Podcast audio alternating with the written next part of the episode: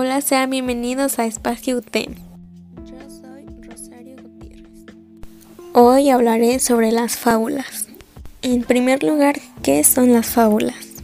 La fábula es una composición literaria narrativa breve, generalmente en prosa o en verso, en la que los personajes principales suelen ser animales o cosas inanimadas que hablan y actúan como seres humanos.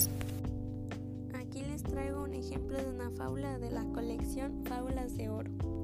El autor de la fábula El león y la cabra es Félix María Samaniego. El león y la cabra. Una cabra juguetona retosaba en un pastizal y de pronto vio que a lo lejos había una piel de león debajo de un árbol.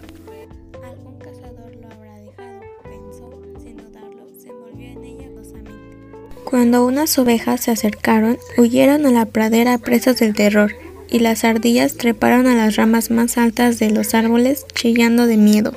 Un zorro, tentado por la curiosidad, se acercó, pero al ver al león se ocultó en su madriguera para no salir más.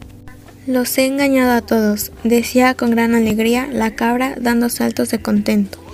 De pronto, todo quedó en silencio y un enorme león llegó al lugar.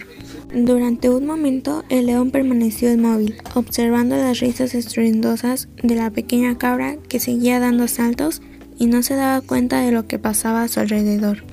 El león respiró pesadamente y abrió sus grandes mandíbulas. Los colmillos brillaban amenazantes y con la lengua se relamía sobre los labios. Luego lanzó un rugido que hizo estremecer a todos. La cabra dio un salto y dejando caer su disfraz, se alejó corriendo presa del pánico. Todos los animales pequeños rieron. El falso león ya no los impresionaba, pues estaba ahí el auténtico. Su moraleja es, si el ignorante presume de ser sabio, tarde o temprano demostrará lo que en verdad es. Bueno, esto sería todo por el día de hoy. Espero les haya gustado. Yo soy Rosario Gutiérrez y esto es Espacio T. Hasta la próxima.